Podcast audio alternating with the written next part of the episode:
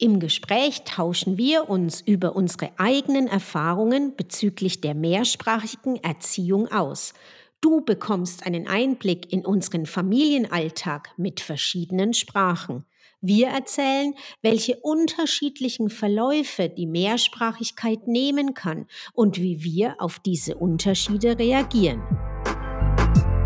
Logopädie kompakt. Der Familienpodcast von Ups. I got a lot of fake ones. I just want. Niggas monkey rojo. I no time to make so.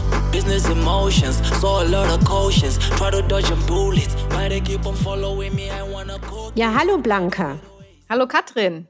Schön, dass wir uns treffen. Und zum nächsten Thema, wo ich glaube, das liegt uns beide auch am Herzen, nämlich wir steigen heute ein in das große Themengebiet Mehrsprachigkeit und mehrsprachige Erziehung. Juhu! Ja, da denke ich, äh, fangen wir mit dir an, weil ihr da natürlich äh, jetzt auch mittendrin seid. Wie ist es bei euch mit der mehrsprachigen Erziehung?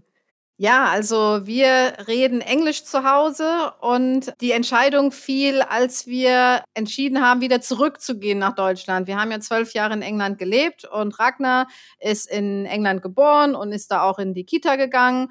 Und dann, da, da war er so anderthalb, als dann feststand, wir kommen zurück. Und wir dachten, es wäre eigentlich schade, wenn er jetzt so das, was er an grundlegendem Englisch schon erlernt hat, dann direkt wieder vergisst, weil wir hatten eigentlich wenig Hoffnung, dass wenn wir nicht dazu was beitragen, dass das dann relativ schnell verloren geht, wenn er dann im hundertprozentig deutschen Umfeld aufwächst.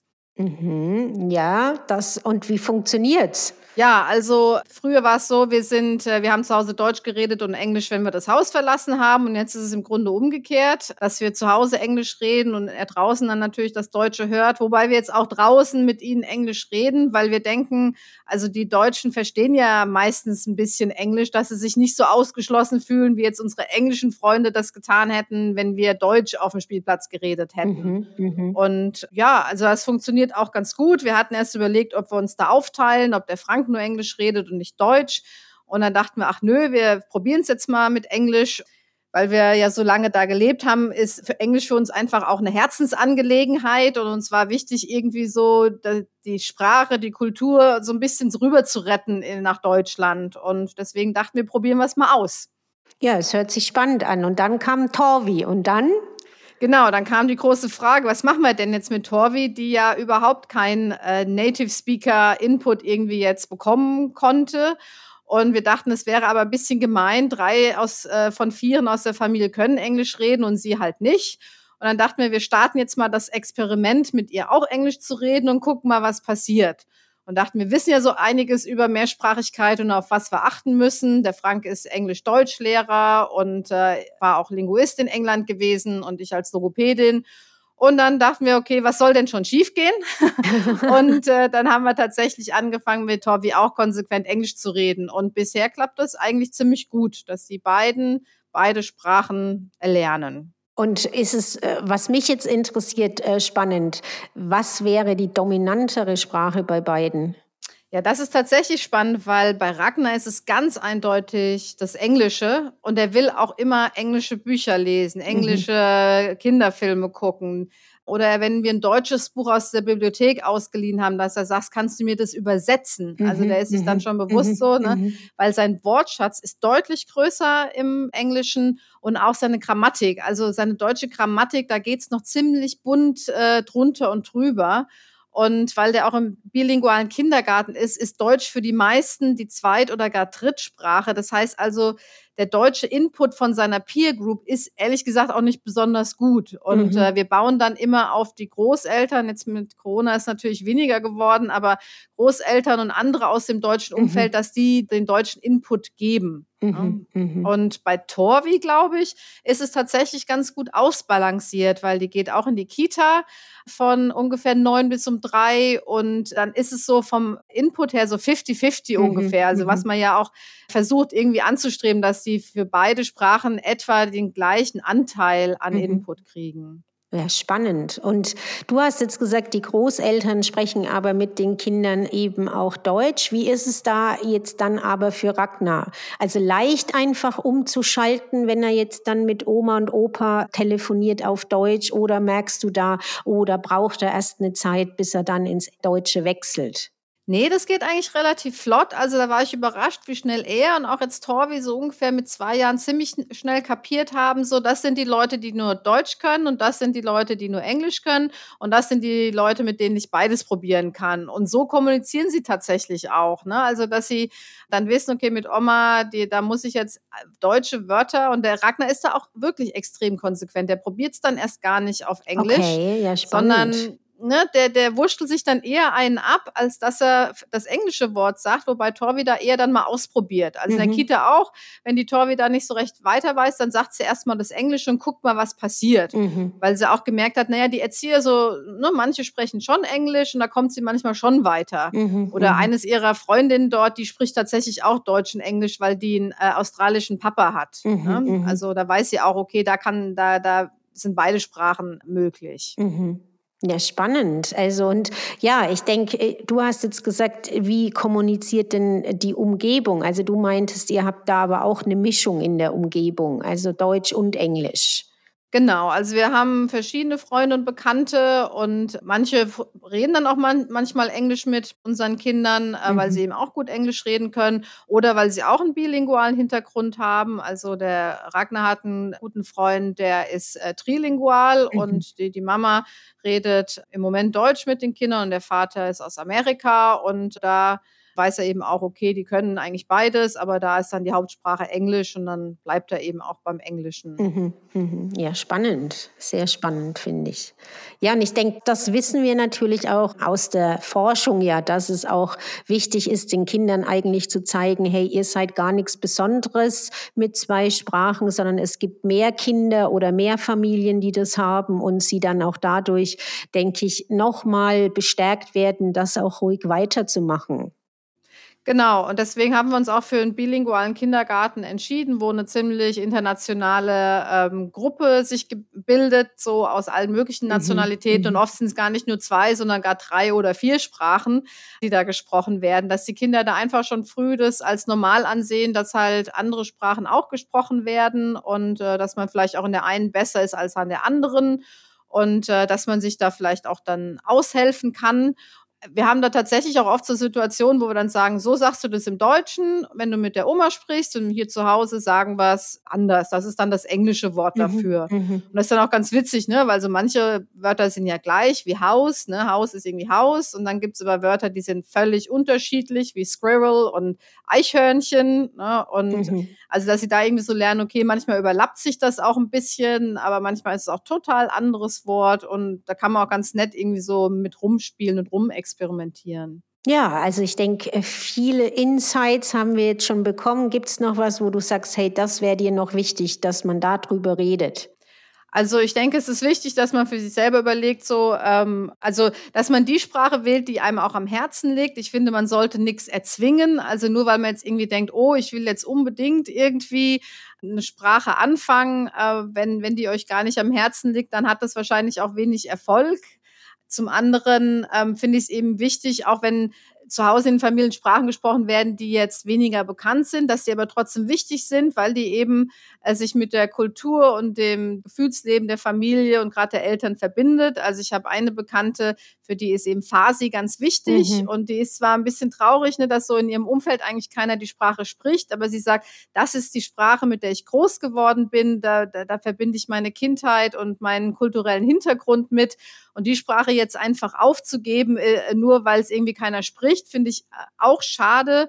Und da finde ich auch, es wichtig, äh, Leute zu bestärken, zu sagen, ja klar, also ähm, ne, singt mit den Kindern Lieder, sprecht und macht und seid nicht traurig, wenn es vielleicht nicht die Hauptsprache wird, aber äh, trotzdem wird ja dann die Sprache und auch das Kulturelle, was zur Sprache gehört, mit vermittelt. Mhm. Ja, und ich finde, das ist ein wichtiger Punkt. Also, weil bei uns ist das genau so. Also, ich denke, für Noah, unseren Ältesten, ist Englisch nicht die Hauptsprache.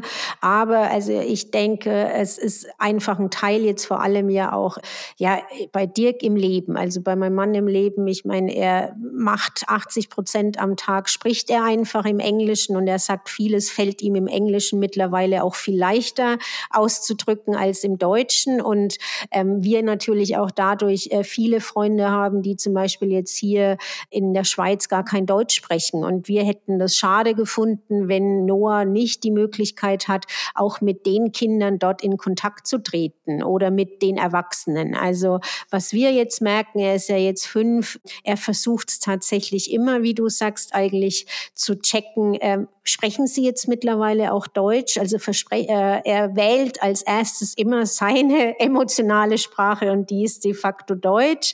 Und wenn er aber merkt, nee, also die verstehen wirklich kein Deutsch, dann kann er auch switchen. Also ich finde, das war für uns wie okay. Also er hatte ja eine Phase, da hat er eigentlich gesagt, ich will gar nicht mehr Englisch reden.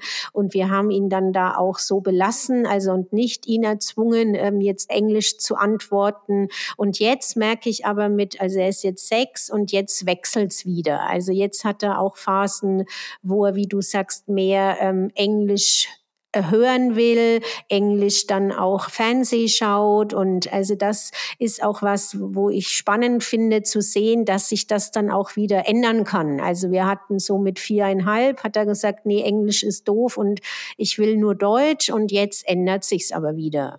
Das finde ich auch ganz wichtig, dass du das nochmal ansprichst, weil ich denke, das erleben viele Eltern in der mehrsprachigen Erziehung, dass Kinder Phasen haben, wo sie eine Sprache gar nicht annehmen oder gar ablehnen. Und dann ist, denke ich, eben genau wichtig, dass man sie da nicht zwingt und, und da irgendwas erzwingen möchte und einfach darauf vertraut, dass da Grundlagen gelegt werden, wenn sie die Sprachen hören, bei anderen oder bei einem selber, wenn man mit dem Partner redet oder so und dass das dann häufig irgendwann wiederkommt, ähm, das Interesse und spätestens in der Schule jetzt, was das Englische angeht, ja dann auch, dass dann wieder aufgegriffen werden mhm, kann. Mhm, ja, und wenn sie auch den Benefit irgendwie merken, ne, dass sie auf einmal mit Leuten reden können, mit denen sie sonst eigentlich nicht reden könnten, weil sie eben die ne, eine Sprache teilen miteinander. Mhm. Ja, nicht. Also uns war dann in der Zeit, wo er eigentlich verweigert hat, äh, die Sprache zu sprechen, war halt wichtig, dass er sie zumindest noch weiterhin hört und das ist aber also automatisch äh, einfach auch jetzt durch Dirks Arbeit und durch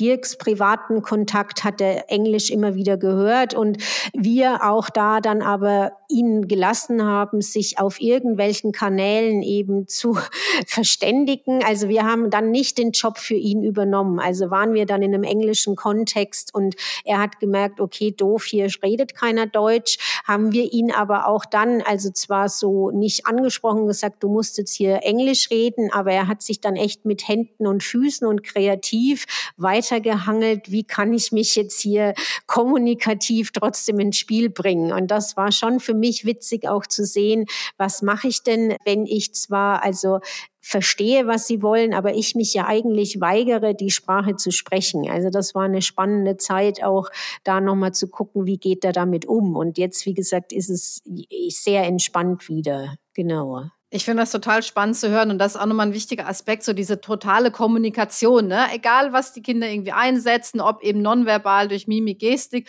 oder verbal durch Mischen von verschiedenen Sprachen. Hauptsache, die Kommunikation bleibt bestehen mhm. ne? und man schafft es irgendwie, seine Bedürfnisse auszudrücken oder die der anderen zu verstehen. Und dieses Code-Switching, ne, wie man das nennt, mhm. zwischen zwei Sprachen hin und her zu springen, ist auch total normal. Ne? Ja, also genau. Und auch wenn wir versuchen, konsequent zu sein, es ist auch völlig normal. Oder ich sage das auch manchmal zu den Kindern, oh, da fällt mir jetzt das deutsche Wort nicht ein, ne? oder das englische Wort nicht ein. Das muss ich jetzt mal nachgucken. Ne? Ich sage es euch jetzt mal auf Deutsch und dann gucke ich mal nach, wie es auf Englisch heißt. Oder halt umgekehrt, dass die Kinder merken, das ist völlig okay, dass man sich so weit irgendwie aushilft. Hauptsache, man, man bleibt im Gespräch und bringt seinen Gedanken irgendwie zu Ende. Ja, und also ich finde auch das spannend, auch zu sehen, ähm, dass die Kinder auch miterleben, dass es sogar den Erwachsenen so schwer fällt. Also mhm. wir haben ja das Setting hier bei uns, dass wir ähm, Familiensprache Deutsch haben und also vordergründig eben äh, jetzt der englische Input durch Dirk, mein Mann, kommt. Und wenn er jetzt aus dem Meeting kommt zum Abendessen zum Beispiel und er merkt dann die ersten zwei Minuten nicht mal, dass er mit uns Englisch spricht. also, weil er ist natürlich halt aus mhm. der Arbeit, kommt er sozusagen jetzt auch dank dem Homeoffice ja einfach das nächste Zimmer weiter ist das Esszimmer. und also das auch dann für ihn und also witzig ist, weil wir auch uns einen Spaß draus machen und mittlerweile ihn auch gar nicht mehr erinnern daran, sondern wir zwar auf Deutsch antworten, aber er halt im Englischen bleibt. Und also Noah findet das dann auch immer witzig zu sehen. Also und mhm. genau wie du sagst, ist dann auch so für Dirk schwer ist, wenn er es dann auch merkt, dass er dann teilweise selber die beiden Sprachen mischt. Also dann mhm. kommt zwar der Anfang auf Deutsch und dann aber switcht er wieder und sagt, ah, wie heißt es jetzt nochmal in Deutsch? Ah, wie muss ich das erklären? Und also ich denke, das ist auch was Schönes, dass die Kinder dann auch sehen, dass Sprache auch sogar für Erwachsene dann dieses Switching nicht immer leicht ist. Mhm. Ja, und mich, für mich ist es auch mal erleichternd, wenn ich weiß, dass jemand beide Sprachen spricht, weil ich dann mich nicht so anstrengen muss, weil ich es mhm. tatsächlich auch schwierig finde, in einer Sprache zu bleiben. Gerade als wir zurückkamen und ich wieder so im total deutschen Umfeld war, irgendwie, da hatte ich ganz oft frustrierende Momente, weil ich dachte, ich weiß gerade nicht mehr, was ich sagen soll. Ich war total gefangen irgendwie und kam nicht weiter. Und das sind auch ganz gute Erfahrungen, die man dann auch bei den Kindern beobachten kann. Das habe ich auch schon bei meinen äh, gesehen, dass sie dann irgendwie frustriert werden. Ne? Und dann finde ich es auch gut, wenn man darüber spricht, dass man sagt, ne, jetzt weißt du gerade nicht, in welcher Sprache du es irgendwie sagen sollst oder kommst nicht auf das Wort. Das braucht manchmal ein bisschen, bis es rauskommt. Willst du es vielleicht mal beschreiben oder atme einmal tief durch? Ne? Also, dass man auch so dieses Wirrwarr äh, dann mal kommuniziert, so, ne, dass das passieren kann. Ja, und ich denke, also das ist auch kein Drama. Also äh, ich denke auch, wenn ihr jetzt selber merkt, okay, ihr mischt vielleicht auch über den Tag mittlerweile dieses One Person, One Language, das ist auch nicht mehr aktuell. Also es ist auch so, dass man sagt, okay, es passiert im Alltag, dass man einfach die Sprachen auch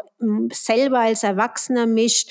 Es ist das Wichtigste, ihr müsst authentisch bleiben. Also und auch genau wie Blanca jetzt auch sagt, es auch aufgreifen und auch dem Kind zu spiegeln und zu sagen, ups, jetzt ist mir das auch passiert, so ein Mist. Oder auch zu sagen, oh, jetzt erkläre ich es dir eben im Englischen. Also das merke ich auch oft bei mir, weil wir haben ja jetzt auch eine englischsprachige Nanny und ähm, das dann auch so ist, dass ich dann auch merke, wenn ich mit ihr wie unterwegs bin, dann spreche ich zwar äh, Noah auf Deutsch an, aber dann sagt sie was auf Englisch und also dann ist es auch so wie eine Mischung. Also auch dieses dann zu sagen, oh, jetzt sind wir alle zu unterwegs und jetzt sprechen wir nur Englisch.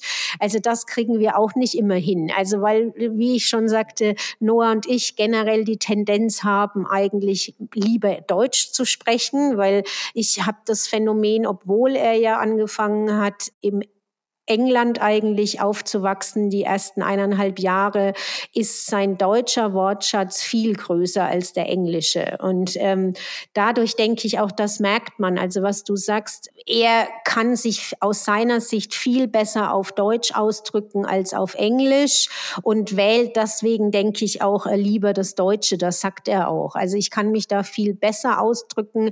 Wenn ich doch Englisch spreche, dann äh, höre ich mich an wie ein kleines Baby, sagt er auch oft. Also das finde ich auch wirklich beeindruckend, dass Kinder das recht schnell mitbekommen, wo ihre Sprachkompetenzen liegen. Und ich ihn jetzt aber oft äh, ertappe, dass er zum Beispiel mit seiner Schwester, die ja jetzt so mittendrin ist im Spracherwerb, mit ihr spricht er dann auf Englisch, wenn er mit ihr allein spricht. Ach was, das ist ja total spannend. Und also das haben wir zum Beispiel halt gar nicht eben auch initiiert. Er hört natürlich mit der Nanny sprechen sprechen sie natürlich im, im Dreier-Setting ähm, einfach Englisch und er mischt dann, also mal Deutsch, mal Englisch, aber wir lassen das auch. Und jetzt aber mit mir, die halt jetzt dann auch langsam anfängt, ihren Wortschatz im Deutschen und im äh, Englischen zu erweitern. Er spricht mit ihr Englisch. Und ich glaube, da ist die Hürde für ihn einfach nicht da, weil er natürlich mit ihr im Baby Talk reden kann. Mm, genau, da braucht er nicht so einen komplexen Wortschatz und äh, so viel oder will nicht so komplexe Sachen ausdrücken, wie man das jetzt dann mit Erwachsenen tun würde. Mhm. Ja, spannend, dass er das vielleicht für sich so als Übungsraum sieht, ne? die englische Sprache so weiter für sich zu nutzen, anzuwenden und auszubauen. Ja. Ja, und äh, bei ihm kam jetzt auch der Coolness-Effekt dazu. Also ich finde das, was du gesagt hast mit der Umgebung, das ist nicht zu unterschätzen. Er hat nämlich einen Freund einfach, die sind auch mehrsprachig, leben jetzt ganz in der Nähe und da ist es so, da hat der Freund einen älteren Bruder, der ist zwölf und der ältere Bruder ist so ähnlich wie Ragnar. Er wurde eben in Australien geboren, hat auch die ersten sechs Jahre in Australien gelebt gelebt und dadurch hat er Finnisch und Englisch eigentlich als Hauptsprachen. Und jetzt ist es natürlich super cool, wenn man sich so mit so einem Zwölfjährigen auf Englisch unterhalten kann. Also da mhm. merke ich jetzt, da kommt dieser Effekt dazu, dass dann Noah das mittlerweile sogar als Vorteil ansieht, weil eben die anderen äh, zwei Jungs, die dann da auch dabei sind, die sprechen halt in Anführungszeichen nur Deutsch. Und dann ist man jetzt natürlich der super coole, weil man halt mit dem Großen jetzt auch mal so kurz Englisch reden kann. Also ja, das finde ich sehr mh. witzig, dass das jetzt so ein Motivator ist, dass er jetzt dann doch auch anfängt und wieder mehr Englisch hören will, mehr Englisch auch ähm, vorgelesen haben möchte. Das war für uns eine Zeit lang komplett weg. Also er möchte eigentlich, wollte immer nur Deutsch und jetzt fängt er wieder an und macht das Phänomen, was du sagst, dass er dann zu Dirk sagt, übersetzt doch du jetzt mal das deutsche äh, Bilderbuch ins Englische. Ah, mh. Also da ja. macht das genau andersrum, weil bei uns eben ein Großteil wirklich deutsche Bilderbücher sind und er jetzt anfängt, das eben auch auf ähm, Englisch einzufordern. Witzigerweise aber nur von Dirk. Also weil beide jetzt mittlerweile der Meinung auch sind, mein Deutsch, äh, mein Englisch ist so deutsch gefärbt, dass auch der Noah dann sagt, ah nee, lass es lieber Papi machen. Also finde ich auch sehr witzig. also dass, äh, dass da auch diese Nuancen wirklich erkannt werden. Und ich würde auch mhm. selber sagen, ja, er hat da de facto recht. Also ich gebe da gerne immer Dirk den Vortritt, weil ich auch merke, ja, äh, mein deutsches gefärbtes Englisch Englisch ist da nicht von Vorteil äh, als Modell. Ah, sehr schön. Also vielen Dank, dass du das mit uns geteilt hast. Also auch nochmal, sieht man wieder, Motivation ist alles. Ja, also denke, abschließend können wir nochmal so sagen, es ist wichtig, das Ganze irgendwie mit Freude und Spaß und Motivation zu machen und nicht zu verbissen zu sehen äh, und sich da nicht irgendwie ja festzubeißen an, wie man es gerne irgendwie hätte. Sprache ist einfach dynamisch und im Fluss und äh, passiert im Alltag mit all seinen Höhen und Tiefen und lustigen Momenten. Ja, ich hoffe, ihr habt Spaß an der Reise gemeinsam durch die Bilingual oder Multilingualität.